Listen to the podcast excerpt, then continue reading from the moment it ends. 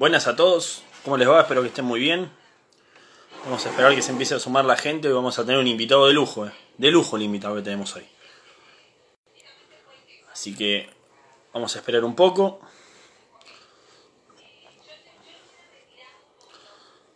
Ahí se unió Fer. ¿Qué hace Fer? Acá está el mate. Está muy caliente el mate.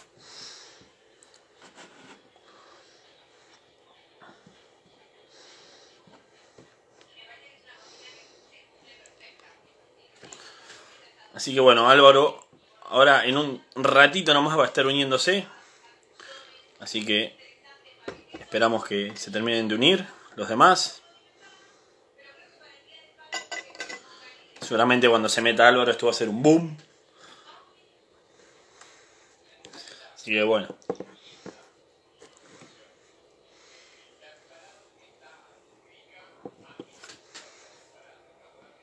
Tengo acá mi, asistente virtual con todas las preguntas, con todo el tema.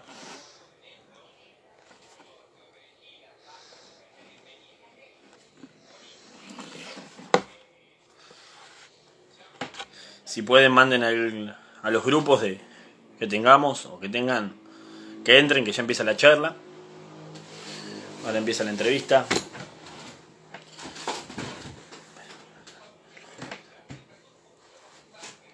Vamos a esperar un ratito.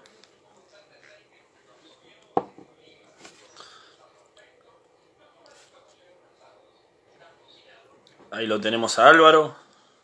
Así que bueno, vamos a presentarlo y lo voy a invitar a entrar. Para los que no, no saben a quién tenemos hoy, porque estuvieron medios colgados. Bueno, hoy vamos a tener la presencia exclusiva de Álvaro Sicarelli. Acá tengo el machete porque no me quiero saltear nada, porque la verdad es, es impresionante la trayectoria que tiene. Es analista político y cultural, tiene estudios en historia, en relaciones internacionales, trabajó en el sector privado como analista de riesgo en los bancos, en bancos y firmas jurídicas, fue, fue asesor de las altas cúpulas de, del Poder Ejecutivo y actualmente está es conferencista y columnista de radio y televisión con Emanuel Danan, que todo el mundo lo conoce.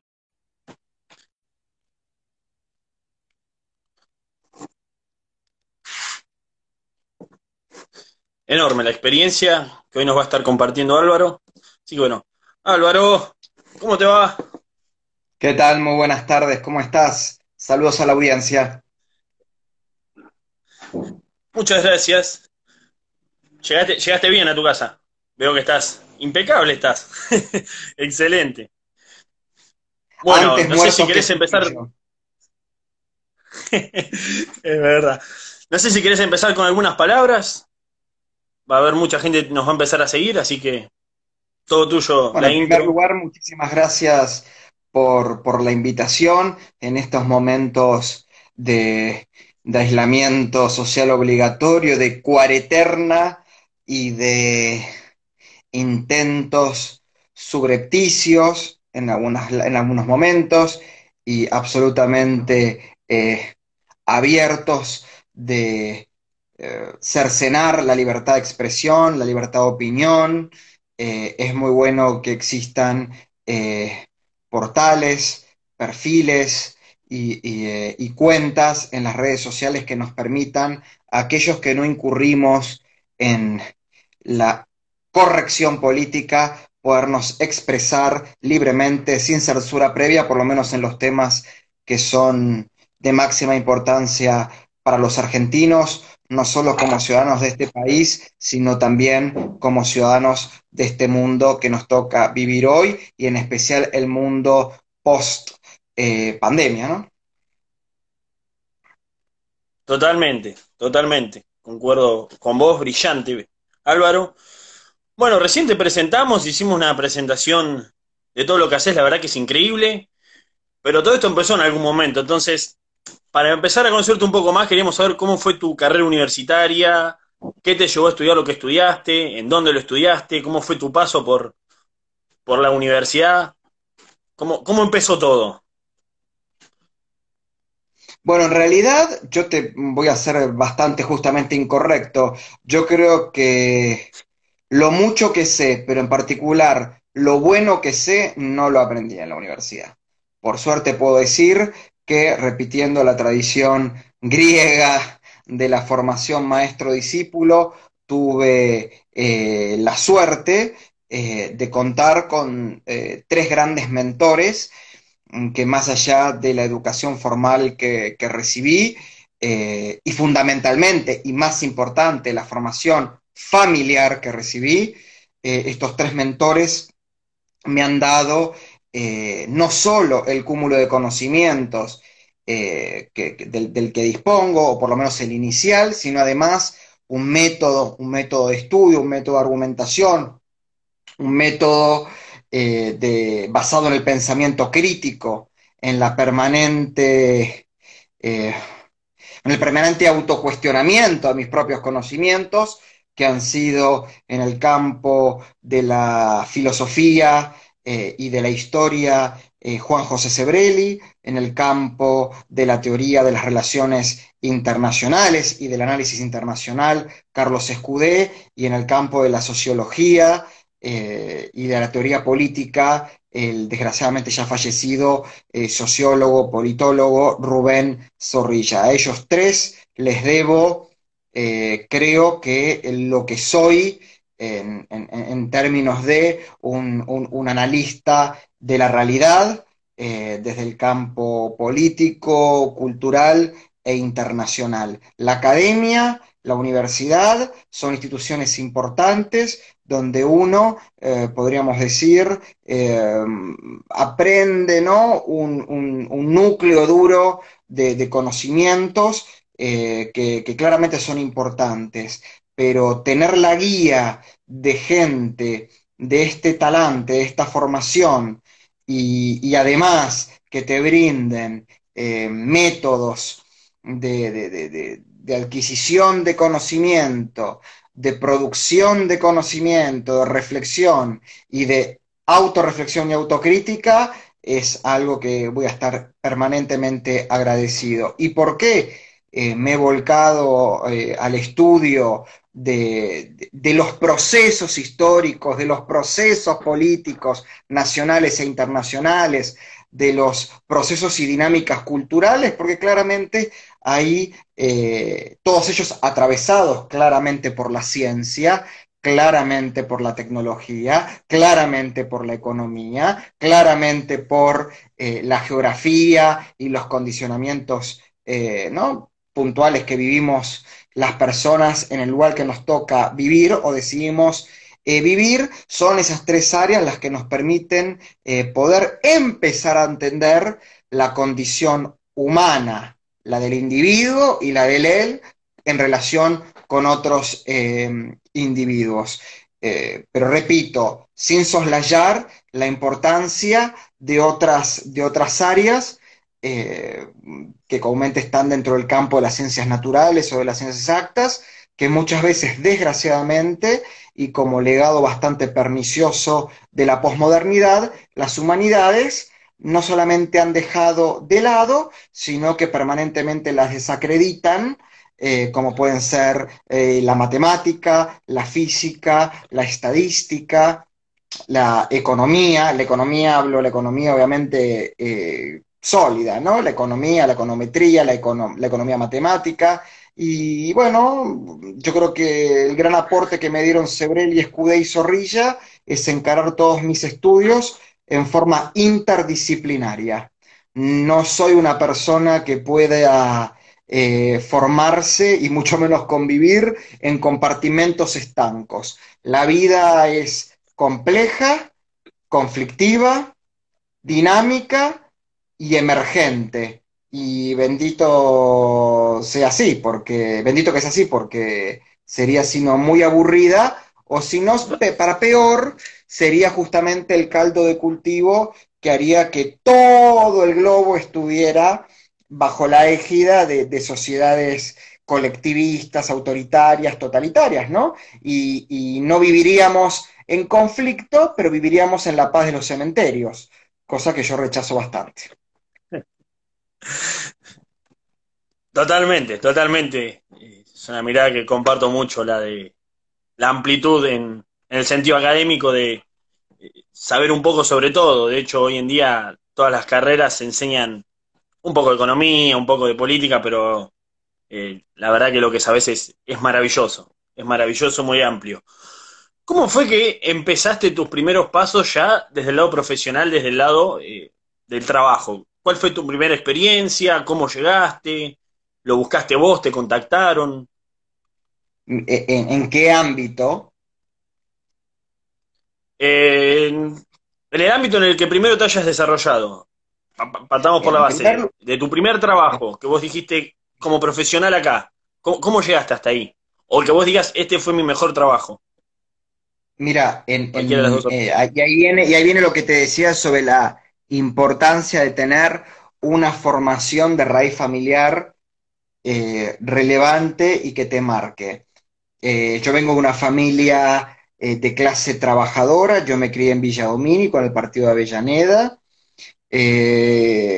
una familia que con el tiempo pudo consolidarse económicamente, pero que durante muchísimos tiempos vivimos a premios económicos, donde había que cuidar el mango, pero en donde nunca iba a faltar dinero para que eh, los, sus hijos, o sea, los hijos de mi padre, mi hermano y yo, contáramos con todos los recursos para poder educarnos en el mejor lugar y de la mejor manera, para que nunca nos falte eh, el vestir, el alimentarnos y, poder eh, desarrollarnos física y cognitivamente eh, como corresponde. Ahora, hay una gran particularidad. El gran ejemplo que me dieron mis padres es que todo eso me lo brindaron con el esfuerzo de su trabajo, de su empeño, de su valor por el, el rigor, la disciplina y el ahorro. Yo jamás vi, y yo tengo casi 40 años, Jamás vi ni a mi padre ni a mi madre, ni en las peores circunstancias económicas, ir a golpear a las puertas del Estado. Jamás he visto a mi padre y a mi madre gastar más de lo que ingresaba en mi casa. Y si ingresaba de más, se priorizaba ese, ingreso extra hacia el ahorro. Y luego, si había un excedente, hacia el ocio. Eh, y fundamentalmente eh, tuve padres que a mí me plantearon algo muy simple. Mi querido, acá no hay disyuntiva. A partir de que te recibís de la secundaria, se trabaja y se estudia. Y si no quieres estudiar, sí o sí, trabajás. Esa es la educación que tanto mi hermano como yo hemos recibido. Mi hermano tiene 6, 7 años menos que yo. Quiero decir, no es una cuestión ni siquiera tampoco generacional, es una cuestión de valores que fueron eh, ¿no? Eh, trascendiendo eh, desde mis abuelos, mis bisabuelos, inmigrantes, trabajadores, algunos de ellos alfabetizaron de grandes, y bueno, y yo cuando termino la secundaria, empecé a trabajar, si mal no recuerdo, sacaba fotocopias en la fotocopiadora del ciclo básico común de, del Centro Regional Sur de la UBA de Avellaneda, eh, daba clases particulares eh, y con eso me pagaba los apuntes y me pagaba mi ropa y me pagaba mis gastos. Cuando empecé a ganar más plata y todavía seguía viviendo en los de mis padres, me seguía pagando mis apuntes, mis gustos y además dejaba plata en la casa de mis padres. Y después cuando empecé a vivir solo, eh, obviamente autonomía económica total. Y como bien dijiste vos, yo de 17 años y medio que llevo de vida laboral, seis años, seis años y medio em, transcurrieron en la actividad pública y 11 años transcurrieron en la actividad privada. Así que, y acá estoy, y, he podido disfrutar eh, con sus vicisitudes mi adolescencia y ahora el comienzo de, de la premadurez y mi hermano y yo no salimos ni resentidos, ni, ni, odiamos a nuestros padres, todo lo contrario. Eh, hoy entendemos que algunas cosas que quizás cuando éramos em, preadolescentes o adolescentes consideramos que quizás eran un poquitito eh, eh, duras, hoy a mi madre y a mi padre mi hermano y yo se los agradecemos eternamente porque el valor que hoy mi hermano y yo le damos al trabajo, a la disciplina, al orden, eh, se la debemos a ellos. Y esas cosas no se aprenden en la universidad y tampoco se aprenden en la escuela secundaria y tampoco se aprenden en la escuela primaria. Esas cosas se aprenden en la casa. Y para aprenderlas no tenés que tener ni abuelos ni padres con licenciaturas, con maestrías, con doctorados. Tenés que tener padres y abuelos, por ejemplo, si tenés la suerte de convivir con ellos, íntegros, decentes y trabajadores. Totalmente, sí, sí. Sí, que es, un poco lo que se ve que está en decadencia hoy, ¿no? El, hecho de, familias con valores como los que vos decís, gente que está yendo permanentemente a golpear la puerta del Estado. Eh, bueno, creo que ya diste un poco la idea de que no, para vos no es algo cultural, sino que pasa más, más por los valores, ¿no? No sé si estoy interpretándote mal. Es ético, es ético, es ético, es ético, por supuesto, es ético cultural. La cultura genera formas de ética. Y la ética, obviamente, ¿no? Eh, le da sustancia a las culturas. Yo no soy un relativista. Yo no creo que, que, las culturas y las éticas son moralmente equiparables, si el término es el correcto. No lo son. No lo son. Creo en éticas y en valores universales. En éticas y valores que son aplicables y gozables por cualquier individuo, en cualquier momento, en cualquier lugar del planeta, sea cual sea su género, su condición eh, económica, social o cultural.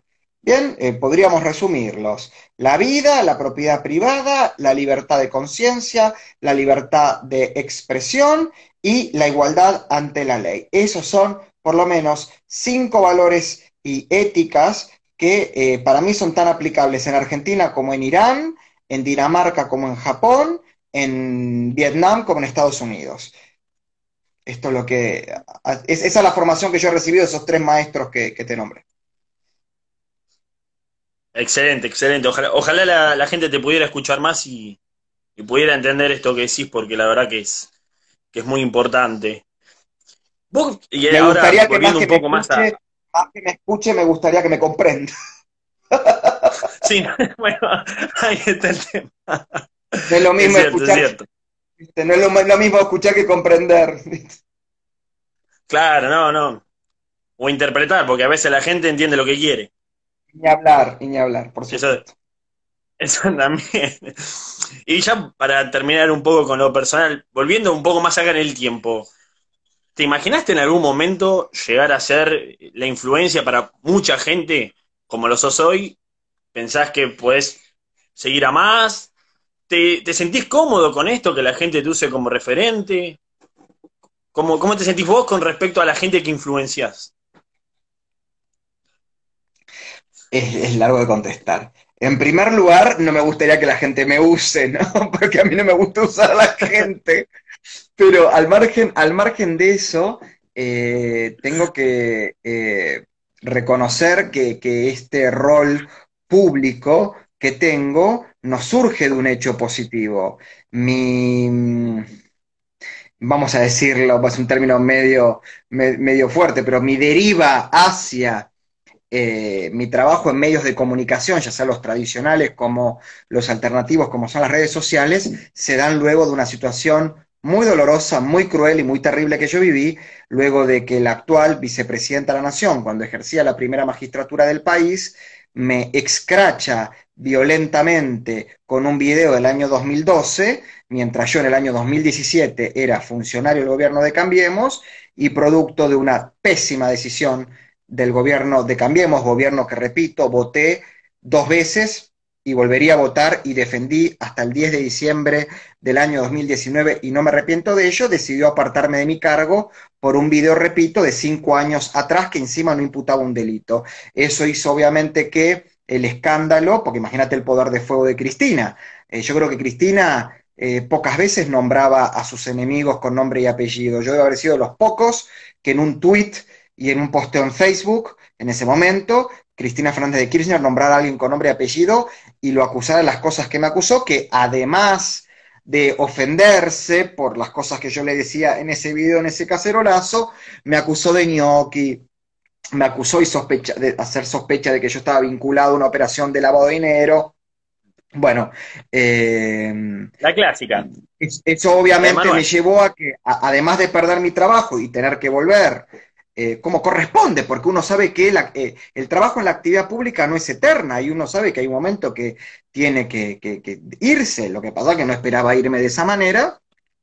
Volví a la actividad privada, eh, daba conferencias y charlas en el interior, volví al ejercicio de la docencia, hice consultorías para, fundaciones, cámaras empresarias, para particulares que me lo pedían, eh, y obviamente acepté participar como panelista en, unos 6, 7 canales de televisión importantes, que es lo que uno puede encontrar hoy en, YouTube y, en Internet, y eso me dio una notoriedad pública principalmente por debates polémicos que yo he tenido con figuras que claramente no me agradan, pero que también son eh, son, son eh, eh, importantes. Quiero decir, yo he tenido eh, debates muy fuertes con Alberto Rodríguez Saá, con los hermanos Jones Walla, con Micheli, el sindicalista de la CTA, con Diana Conti, y, no en y, en momentos donde tenían realmente em, relevancia y poder, lo mismo con colegas panelistas diametralmente opuestos a mi pensamiento, teníamos enfrentamientos muy fuertes, y después cosas muy buenas, como haber sido, haber cubierto el, G20, eh, la cumbre de la Organización Mundial del Comercio en Buenos Aires, el foro regional de Davos que se hizo en el Hilton, eh, bueno, tuvo, bueno, y eso obviamente me, me, Y después terminar en esta asociación, la que han dado en llamar la Santísima Trinidad de lo políticamente incorrecto, que conformamos Eduardo Presto, Emanuel Danan y yo, que bueno, con Presto tenemos el proyecto de Data 24 y con Emanuel Danan el proyecto de Malos Necesarios en Radiosónica. Así que, eh, en primer lugar, contento porque me da de comer, me da de comer muy dignamente. Y en segundo lugar, bueno, he podido de forma resiliente transformar algo conflictivo y, y muy violento y muy terrible, que además yo judicialicé y que desgraciadamente por este parate de la justicia no estoy teniendo fallo, pero debería ya tener fallo de primera instancia contra aquellos que me agredieron y me calumniaron.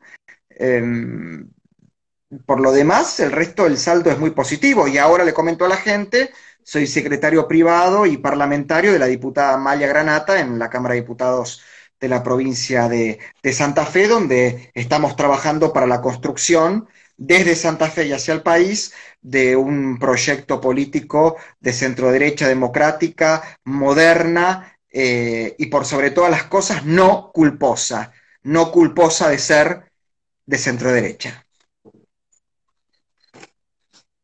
Esperamos, esperamos, esperamos por ver al triente que, me dijiste juntos algún día acá con nosotros, porque la verdad que cada vez que los escuchamos por separado nos vuelan la cabeza, no me imagino lo que van a hacer los tres juntos van a hacer una revolución y vamos a, salir a marchar con los celulares haciendo vivo, pero algo vamos a hacer.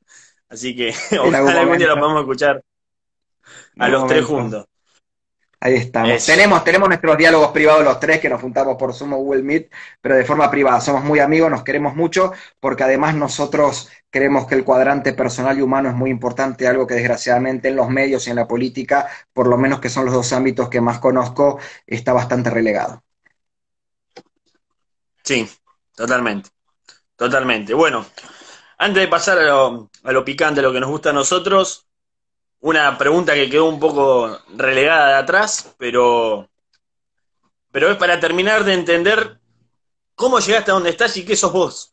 Y es, tu interés por la política, por las ciencias sociales, ¿se formó en qué momento? Antes de estar con los mentores, figuras que todo el mundo conoce, tu interés por lo político, por la comunicación, las relaciones exteriores, se formó antes y lo terminaste de asentar en tu vida académica.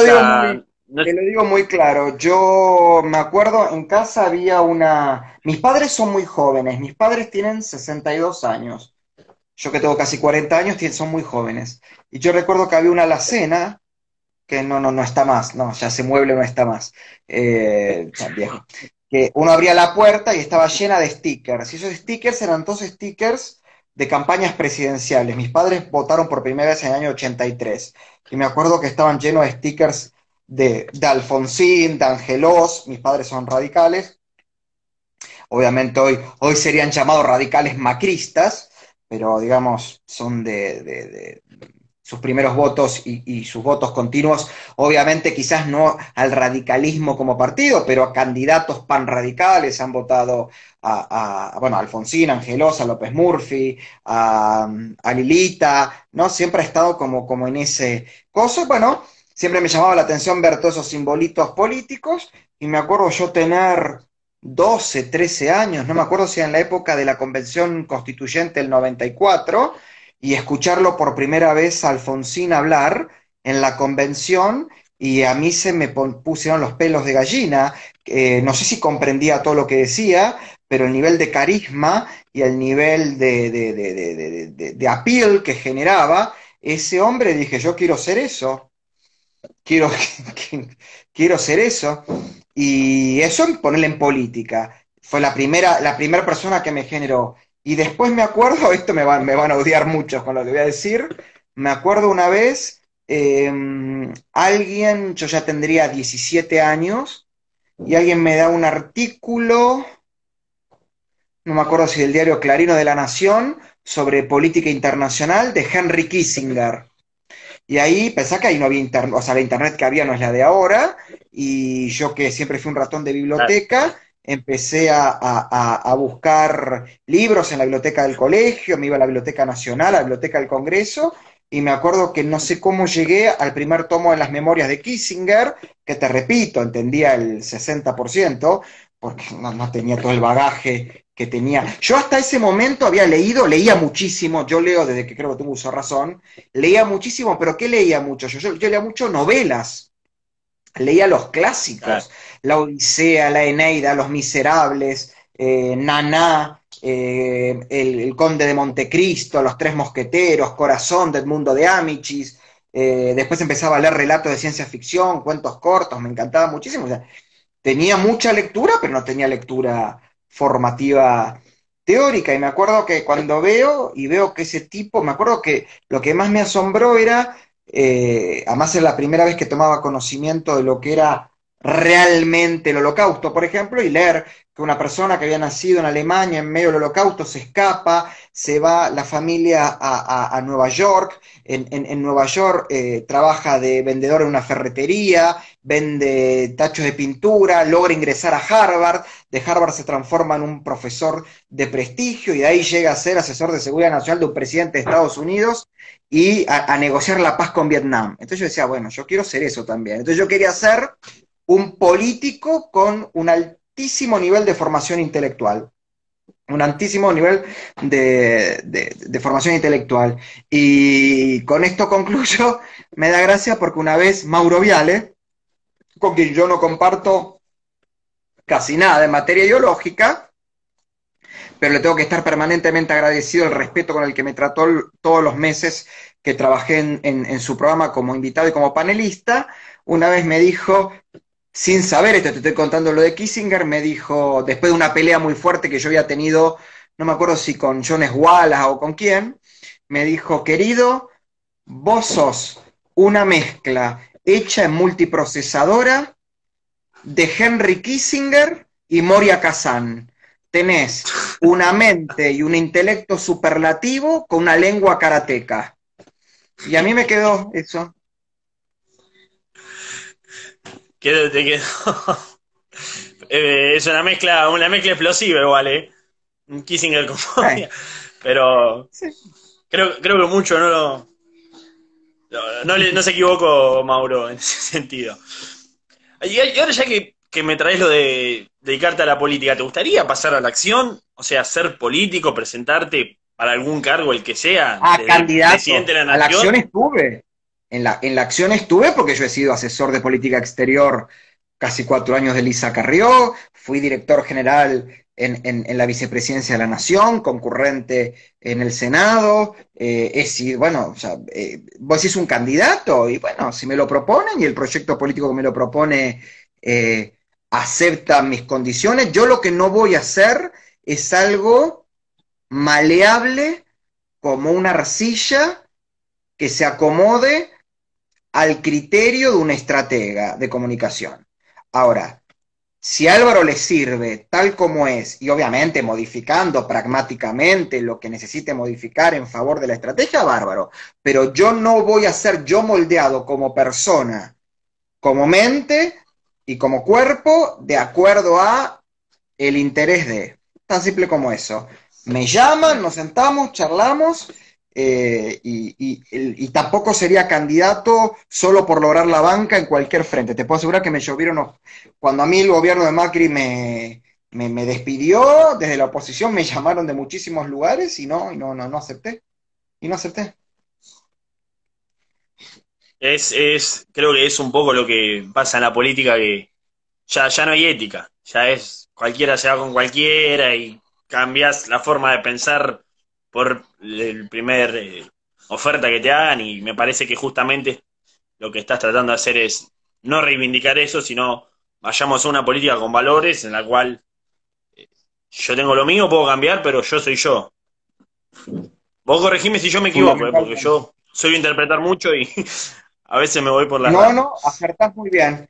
Te puedo asegurar de que si yo fuera menos coherente y sincero conmigo mismo, conmigo, conmigo mismo, seguramente estaría ya en un nivel o en un estatus o en un cargo de poder muchísimo más alto. Pero prefiero todas las noches acostarme y dormir. Eh, te digo más, prefiero hasta no poder dormir por tener angustia existencial y padecer las cosas más, pero padecerlas porque estoy en contacto con ellas, porque las vivo, porque las siento, porque eh, no, no, no, no, no me transformo en un iceberg o no me meto en una cápsula, prefiero eso a que eh, no, encima no dormir porque acepté cosas que eh, son, van antitéticas con mi pensamiento y con mi acción. Yo tengo muy pocas virtudes, poquísimas virtudes, pero creo que una de ellas es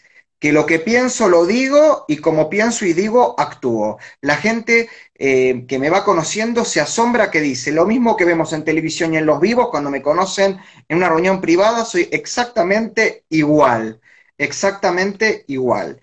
Eh, y, bueno, no sé si es una virtud, un defecto, pero con eso tengo que convivir y quiero convivir en paz. No, creo, creo que es un cambio necesario para la política, así que si me pedís mi opinión, es una virtud excelente. Excelente. Te agradezco. Ahora con... No, perdón, si vas a decir algo. No, que te agradezco, que te agradezco. Gracias por lo que me estás ah. diciendo. perdón, perdón, no te entendí. Con, recién me hablaste un poco de, tu trayectoria siendo asesor de la vice, ex vicepresidente Michetti, trabajando en el Senado. Más allá de la experiencia fea que tuviste cuando te fuiste, ¿Qué, puedes rescatar, de ese momento, de ese trabajo, trabajando con, el PRO, que era gobierno a nivel nacional? ¿Qué, pudiste, qué rescatás? ¿Cuál es tu mejor experiencia o lo que más aprendiste? Yo tuve, no, pero a ver, eh, yo tuve la suerte de conocer acá en Argentina los principales líderes del mundo, no tratarlos, pero digo, tenerlos ahí a metros, eh, todos los embajadores extranjeros, tanto de estados como de organismos internacionales. Fui encargado de avanzada de la visita oficial de la vicepresidenta de la Nación a Corea del Sur y a Japón. Fui el organizador de su participación en la tercera cumbre del hábitat de la Organización de Naciones eh, Unidas. Eh, era su nexo con eh, las representaciones de los organismos internacionales en, Argentina. Eh, seguramente hubieran sucedido muchas más cosas si no me hubiera ido, pero, pero para mí eh, fue una experiencia maravillosa. Yo por Gabriela tengo un sentimiento de afecto, al igual que por Lilita, eh, enorme, y al igual que con Patricia, con, el, con la cual, que yo eso no te lo aclaré, yo comencé a militar formalmente eh, en un partido político luego de la debacle de la UCR en el 2003 en Unión para Recrear Buenos Aires con la candidatura de Ricardo López Murphy a presidente y de Patricia jefa de gobierno. Y a Patricia Bullrich le voy a estar eternamente agradecido por los tres años hasta el 2006 que dejé de militar, recién volví a militar en el 2011, eh, a militar quiero decir a participar de, de campañas y todo. eh, por, el lugar que Patricia me dio. Así que Patricia Bullrich, Elisa Carrió y Gabriela Michetti, como parte de mi pasado político, quiere decir, enormemente agradecido con las tres, a las que quiero muchísimo, con las que tengo contacto permanente, y hoy la suerte de trabajar con, con alguien que es casi de mi familia, como es Amalia, a la que no conozco de la política, sino que conozco de los medios, y es, un privilegio estar con ella. Yo soy, por sobre todas las cosas, un tipo muy agradecido y memorioso. Eso, es importante y sumando algo que dijiste, no resentido, porque hay gente que es memoriosa pero resentida. No, no, no. Mirta dice, yo no soy rencorosa, soy memoriosa. Bueno, yo repito lo mismo, no soy rencoroso, soy memorioso. Entonces tenía razón Mauro con la parte de Moria. no, no, no, Mirta, Mirta, Mirta, Mirta. Mirta decía, Mirta Legrand, o dice, perdón, yo no soy rencorosa, soy memoriosa. Entonces yo repito lo mismo que dijo Mirta Legrand. Yo soy memorioso, memorioso pero no, rencoroso. rencoroso. Porque si fuera rencoroso, si yo fuera rencoroso, el que te puedo asegurar que esa persona tendría que irse a buscar un iglú en Alaska si, tuviera que enfrentarse a mi rencor. Bueno, eh, veo que sos una persona que conoce mucho el mundo, que, con la experiencia que me contaste de Japón, de Corea y tantas otras cosas. Y chumando ahí un poco tu... Bien, bien. Y chusmeando ahí un poco tu Twitter, vi que sos un retuitador habitual de Trump. ¿Qué, ¿Qué pensás de la gestión de Trump que acá en Argentina tanto le pegan, le pegan, le pegan? No como persona, sino a su política. ¿Cómo, lo ves? Eh. Perdón. Si en Argentina le... No, lo que pasa es que hay un delay. Claramente hay un delay, nos estamos interrumpiendo, pero es por un delay. Claramente es por eso. dale, dale. No, no, eso nada más. ¿Cómo, cómo lo ves en, en cara a las próximas elecciones también? Eh, si Argentina, una sociedad que tiene un sistema político destruido, una economía colapsada, una sociedad y una cultura en decadencia, eh, que cae eh, ante la primer crisis, cae en la terrible y perniciosa disyuntiva de economía o salud. Tiene el tupé de darle y darle, darle a Trump, claramente Trump debe estar haciendo muy bien las cosas. es cierto, es cierto. ¿Y, cómo, lo ves en cara a las elecciones a, Trump así a, nivel general? Que es. No sé por qué, como decís vos, no sé por qué acá en Argentina se dan debates de ese nivel político, ¿no? De Estados Unidos, cuando todavía no podemos definir qué vamos a hacer acá. Pero se dan, no sé por qué, pero se dan. Y se habla mucho de que Trump, de Biden. ¿Cómo, cómo lo ves vos? Eh, ¿Pensás que la gestión que está haciendo frente al coronavirus lo ayuda, lo perjudica? Más allá de todo lo que ha tenido en los tres años anteriores, que para mí fue excelente, la gestión de Trump, pero ¿cómo, cómo lo ves de cara a las elecciones de este año? Bueno, eh, si vamos a las estadísticas, aún en el pico de la pandemia, la recuperación de trabajos, se perdieron 20 millones 20 millones de puestos de trabajo, pero en un mes de esos 20 millones ya se, recuperaron casi 3 millones y el consumo que había caído un 10% se recuperó a un 17%, 7 puntos más de lo que se necesitaba eh, recuperar para ir al punto eh, de equilibrio. Eh, ahora hay que ver si los 17 millones de puestos hay que ver cómo siguen los meses. Algunos dicen de que esto es una cuestión estacional, de, creación de, empleo acumulado. Bueno, eso lo sabrán explicar mejor los economistas. Yo me guío, me guío por, por los datos. Em, a ver, eh, vos me preguntás cómo creo que le va a ir. Yo te voy a decir cómo me gustaría que le vaya a mí. Ojalá arrase en las elecciones. Arrase. No quiero tampoco que tenga la suma del poder público, pero quiero que arrase. ¿Y por qué creo que es muy posible que arrase? Porque su oposición se está radicalizando tanto, la oposición a su gobierno, con el Black Lives Matters, con el Antifa, mm, con eh, un partido demócrata que se está olvidando de sus raíces, que de liberal tenía poco y de conservadora tenía bastante. No nos olvidemos que los principales movimientos esclavistas eran en el sur, eran representados por eh, los, miembros del Partido Demócrata, mientras que el Partido Republicano, que era del norte, representaba la corriente abolicionista. Eh, yo creo que todo eso facilita que, que, Trump gane, en especial en los famosos swing states, que son los que eh, no siempre tienen definido a quién terminan de votar, eh, ¿no? Como Pensilvania, como Wisconsin, como Ohio, como Iowa, ¿no? Que son los, swing states, si no me equivoco, y que por lo que tengo entendido en la información que tengo, el nivel de registración de votantes, pues sabemos muy bien, en Estados Unidos no es obligatorio votar, el, registro de votantes para elección está creciendo sustancialmente y los analistas hablan de un crecimiento del, del votante que es republicano afiliado.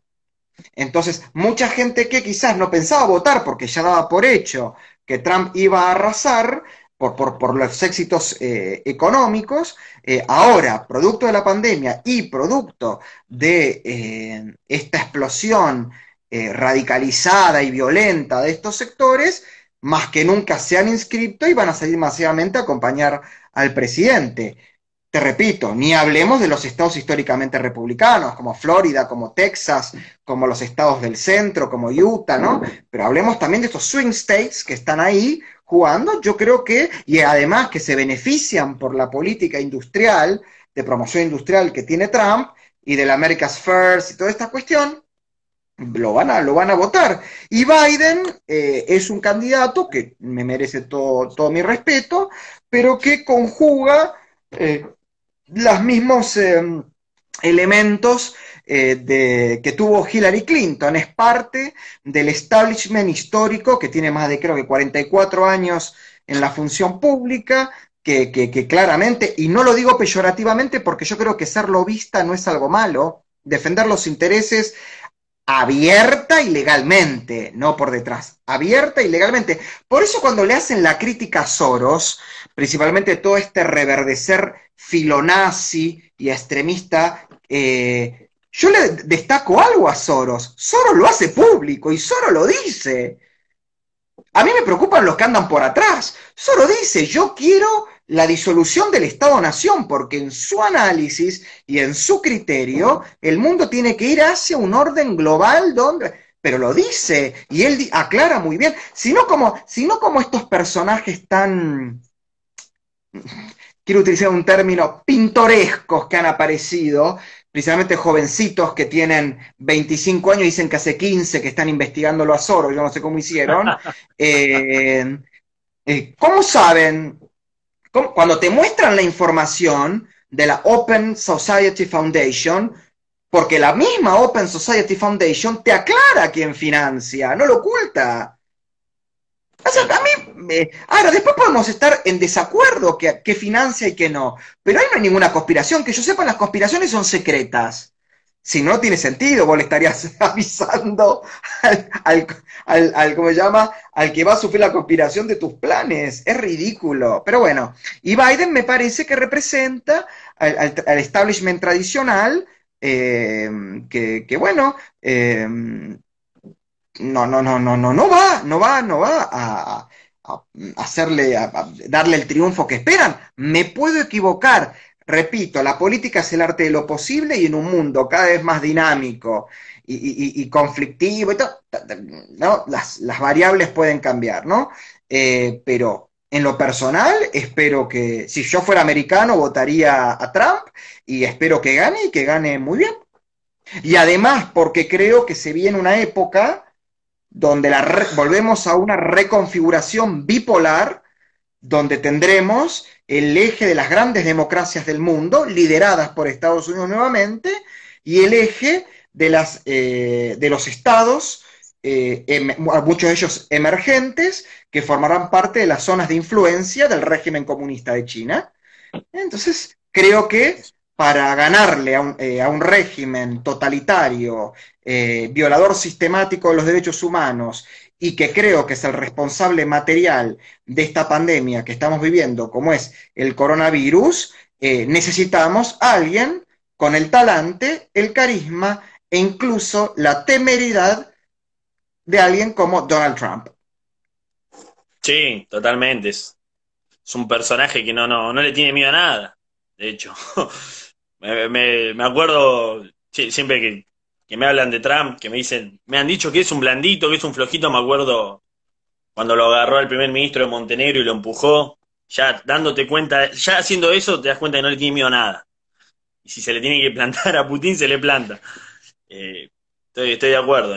también remarcar lo que decías de los eh, Swing States, que por eso es que ganó en, el, en las elecciones pasadas, porque ganó justamente esos estados eh, puntuales como Iowa, Utah, Pensilvania. Eh, yo, adheriendo a tu, a tu pensamiento, le tengo mucha fe a esos estados de que lo van a volver a votar porque fueron beneficiados. le fue bien, le fue bien con Trump. Pero bueno, vamos a dejar un poco Estados Unidos porque si no parece que, que de acá no nos importa nada y estamos siempre pensando afuera, vamos a volver un poco más acá. hace, hace un par de años no, nos contaste con, con, el caso Maldonado, Maldonado me traba la ley, eh, cómo se usaba eso para hacer política, cómo se usaba eso para, para hacer política. Y hoy tenemos los casos de las desapariciones y asesinatos, por ejemplo, eh, en Tucumán, la, violencia contra los... ¿Cómo? De Espinosa. Espinosa, exactamente. Bueno, la violencia que mandan los, los gobernadores, no vamos a recordar de qué partido son, eh, contra los jóvenes. del PJ. bueno, ahí está. Ahí está. ¿Por qué no vamos ya me acordé, ahora me acordé. El señor, Mansur, de, de, de, Tucumán, del PJ. Bueno, contra los QOM, eh, eso es el señor Isfran en Formosa. Ese, el señor Isfran en Formosa. Señor entre comillas, ¿no? Señor entre muchas, muchas comillas le pondría yo. El Duche. el Duche. Digámosle el Führer, porque ya es casi un Führer, pero bueno. es parecido. Igual significa lo mismo. Eh, Duche, Duche y Führer es conductor y guía, así que es Exactamente. Pero a mí, a, mí lo que me llama mucho la atención es que se le da más importancia a lo de George Floyd en Estados Unidos que lo de acá de Argentina. Es una, es una movida de los medios para despistar o decir en complicidad con el gobierno. ¿Crees que es algo más social? ¿Por, dónde viene la mano según vos? Porque la verdad es increíble que teniendo casos como lo que pasa en Estados Unidos acá, salvo Antifa, eh, Hablemos de Estados Unidos. Poderoso caballero, poderoso caballero Don Pauta. Ah, bueno, directamente. directamente a, a, los medios. recordando, recordando a Alonso Quijano, ¿no? El Quijote. El, haría y acá los tenés todos, tenés el Quijote, esto no, lo digo Panza. Me lo han dicho dueños, me por ejemplo, me lo han dicho dueños de diarios muy prestigiosos de provincia, de algunas provincias muy importantes, que me han dicho, y yo tengo que publicar esto porque no me entra la pauta, no me entra la pauta, no puedo pagar salarios. Claro, claro, ya se manejan con la pauta. Es, eh, es, esa está triste, esa está triste, ya, ya no es ni siquiera ofensivo, esa está triste. Es que no hay mucha explicación, esto, esto, es la navaja, esto es la navaja de Ockham, a veces la explicación más simple es la que tiende a ser la, la, más adecuada para explicar un hecho, o sea, eh, no sé, te lo digo como Jacobo Winograd, billetera Matagalán, qué sé yo, no sé, para, para hacerlo. claro, claro, sí, sí, sí, sí, sí. Bueno, ya nos queda, ¿cuánto nos queda? Nos quedan 10 minutitos. Así que si te parece, te vamos con unas preguntitas más y después algunas preguntitas que puedan poner la gente, las elegís vos, responde la que, la que a vos te guste. Nosotros como agrupación creemos que pasa lo que hablamos un poco al principio, el tema de la pérdida de valores. Y uno de los valores que nosotros rescatamos es, es la libertad y sumado a todo lo que venimos hablando desde el principio de la charla ¿Vos cómo, cómo considerás en tu enorme experiencia que tendríamos que comunicar? ¿Cómo tendríamos que hacer llegar a la gente nuestras ideas? Por más que sean distintas, eh, sean distintas en algunas cosas, pero ¿cómo tenemos que hacer llegarle a la gente que entienda los valores que hablamos hoy, que hablaste vos, por ejemplo, del trabajo, del esfuerzo, de no ir a golpearle la puerta al Estado? ¿Cómo, cómo nos tenemos que comunicar? Con ejemplos muy prácticos y muy claros de que si se aplican ciertas políticas basadas en las ideas de la libertad y en las ideas o, en, formas eh, que tienen que ver con el esfuerzo, con el rigor, con la disciplina, hay resultados concretos y positivos. Si vos te quedás en la teoría y en, y en, y en la cuestión enciclopédica y barroca, lingüística, te vas a quedar en un microclima que no mueve el amperímetro electoral. Vos tenés que ir al territorio y al lugar más complicado explicarle, señora, usted no tiene cloacas. ¿Por qué? Porque la plata que tendría que ir a la cloaca va para, eh, no sé, financiar cinco organismos municipales que hacen exactamente lo mismo. Y quizás si hubiera medio organismo, no uno, de cinco, medio organismo, usted no solo tendría cloacas, sino que además tendría mejores em, luminarias, tendría patrulleros, tendría un montón de cosas. Punto. Así, clarito. Y cuando te pregunten, ay, ¿eso cómo se llama? Y eso se llama liberalismo, señora. Se llama Estado mínimo. Eso se llama eh, priorización estratégica de los recursos públicos. Eso se llama eh, administrar bien los recursos públicos y no tener que caer en la necesidad de aumentar impuestos.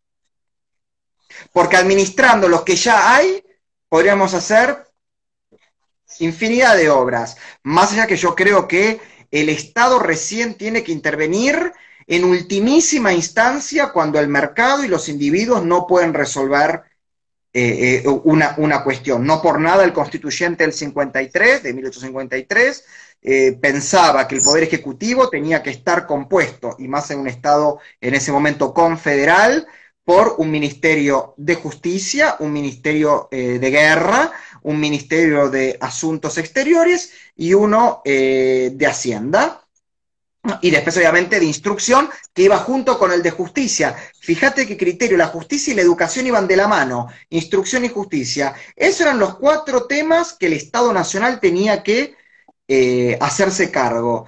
las otras cuestiones eran de orden provincial y municipal. Y te digo más, el, orden que más eh, atribuciones, autonomías, y, capacidad de acción tendría que tener es el orden municipal, porque es el que está en contacto directo con la vida cotidiana de la persona. ¿Eh? Directo. Porque el gobernador de la capital de una provincia se olvida. Ahora, el intendente, el concejal y el funcionario municipal es el que está ahí, o es el que tiene que estar ahí. Y para eso, obviamente, hay que hacer muchísimas reformas. Una profundísima reforma y modernización del Estado que Macri en, gran parte lo hizo, eliminó más de 1.200 trámites que existían, superposiciones, un montón de cosas que no voy ahora a decirlo, pero bueno, una reforma del Estado que fusione y suprima organismos, cargos eh, innecesarios eh, eh, e improductivos. Luego de eso, te va luego que hagas toda esa reforma, que también la tienen que hacer las provincias y los municipios, no la tiene que hacer el Estado Nacional, la tienen que hacer las provincias y los municipios. Luego vas a tener un equilibrio vas a tener un equilibrio fiscal. Luego de eso tenés que replantear el sistema tributario argentino. La menor cantidad de impuestos posibles y que sean los más progresivos posibles, los menos distorsivos a qué? A la inversión, al ahorro y al consumo. Luego de que hiciste eso, tenés que armar un sistema de coparticipación. Las provincias reciben en base a lo que recaudan, no por solidaridad o porque si la capital produce 100, que reciba 80, no 20. Si, si La Rioja produce 30, que reciba 10, no 15 porque está, eso es una cuestión absolutamente injusta y atentatoria contra el progreso. ¿Por qué? Porque ¿qué hacen los gobernadores y los intendentes de las provincias pobres, pero beneficiadas con altos aportes de la coparticipación eh, federal? Piloto automático total, la plata viene, no la generamos y si no, el Estado Nacional viene y nos rescata. Y así de esto no salimos más. De así no salimos más. Y ni hablar que todo esto se puede aplicar dentro de un marco de orden público y de seguridad jurídica. Todos los derechos, todas las garantías, pero cumpliendo todas nuestras obligaciones. Yo te doy todo, te permito todo, pero te tenés que mover dentro de este carril te moviste de este, de, este carril y te moviste violentamente y atentaste contra la propiedad privada, contra el espacio público, palo y calabozo. Punto. Fácil. Cortísimo y fácil. Excelente. Toma dos son cuatro, la tierra geoide, corta la bocha, diría alguno. corta, corta la bocha, corta la bocha. Ahí creo que fue una de, de, las mejores explicaciones que escuché o más concisas de qué es lo que hay que hacer, no con un discurso de que no, que el pueblo... Conciso, excelente. Así que bueno, si te parece, vamos con algunas preguntas. Y sin culpa, y sin culpa, no tenemos que sentir culpa de identificarnos con una centro derecha democrática fuerte. No tenemos que sentir culpa. ¿Te dicen facho? ah, descubriste América, qué sé yo, pero, pero cagáteles de risa, decirles sí, facho, total, pero qué sé yo. Mira, el que te insulta, el que te intenta rebajar, el que no te puede ganar con argumentos, ¿sabes lo que demuestra? Que vos y que yo somos la medida de su fracaso. Entonces es que no te tenés ni que preocupar. Acá hay tres tipos de electores en la Argentina. El que piensa como vos, el que no piensa como vos y el que no tiene posición tomada. Hoy por hoy, la centroderecha que se tiene que fundar en este país tiene que apuntar al que ya nos acompaña y fundamentalmente al que no nos conoce. Basta de querer conseguir el voto de aquel que nunca nos va a votar. Basta de gastar energías y recursos en eso. Está que de eso se encargue el sector político que los representa. Nosotros tenemos que sostener a nuestra base y ampliarla con aquellos que no tienen posición tomada. Y eso se hace con una identidad fuerte, convencida, coherente y sin culpas. Excelente. Me encantó, me encantó el mensaje. Me encantó el mensaje de. Creo que muchos se van a sentir, uy, se me mueve la cama. Identificados y, y reconocidos a veces en los ejemplos que vos das, porque nos dicen facho, nazi, a mí, por ejemplo, a mí me pasa, me dicen, eh, eso es refacho, gracias. ¿Qué sé yo qué significa? Así que me, parece que como mensaje eh, es simplemente fabuloso. Así que bueno, Álvaro, nos están quedando dos minutitos nada más, así que si te parece respondemos así preguntitas bien concisas que estén haciendo. Por ejemplo, acá. hay, muchas, sí. Decilas vos, a ver. Dale, Fer, por ejemplo, Fer acá y Brian me preguntan, te preguntan, ¿Rocco Pellegrini? Empezaron picante, pero bueno. Roca. Roca. Roca. Corta. Corta. a ver, vamos a buscar otra pregunta. Pueden ir haciendo preguntas a Álvaro, que ya nos quedan dos minutitos. Acá nos preguntan si eh, vas a escribir un libro o estás escribiendo algún libro. ¿Estás en algún proyecto? Ahí andamos. Ahí andamos. Bueno, bueno, cuando cuando, cuando salga se van a enterar, no sean ansiosos. Ahora que ya que hablamos de libros, si te parece, para ir terminando, ¿qué libros nos recomendás vos? Así, tres libros que vos digas, estos sí o sí los tenés que leer. Mira, este, por ejemplo, a los que le interesa la historia, lo estoy releyendo, se llama Historia del, Breve Historia del siglo XX, de John Lukács, Breve Historia del siglo XX, que es un libro basado en 20 preguntas sobre la historia del siglo XX. Breve historia del siglo XX, me parece que es muy interesante como para, para tenerlo, tenerlo en cuenta. Y a los que le interesa la teoría política y los conceptos políticos, siempre recomiendo el libro eh, perdón, El malestar en la política de Juan José Sebrelli. El malestar de la política de Juan José Sebrelli, un gran libro donde están explicados de forma coloquial y, muy accesible, sin perder rigor, los grandes conceptos de la teoría política y sociológica. ¿Qué es izquierda, qué es derecha, qué es libertad, qué es igualdad, qué es orden, qué es anarquía? Ahí pueden apuntar. Excelente, excelente. Y la última, nos preguntan qué libro estás leyendo actualmente. Nos quedan 30 segundos, así que... Eh, actualmente estoy releyendo los libros de los que fueron los principales asesores de política internacional de los presidentes desde Estados Unidos, desde Nixon hasta la actualidad. Después los puedo nombrar en otro momento.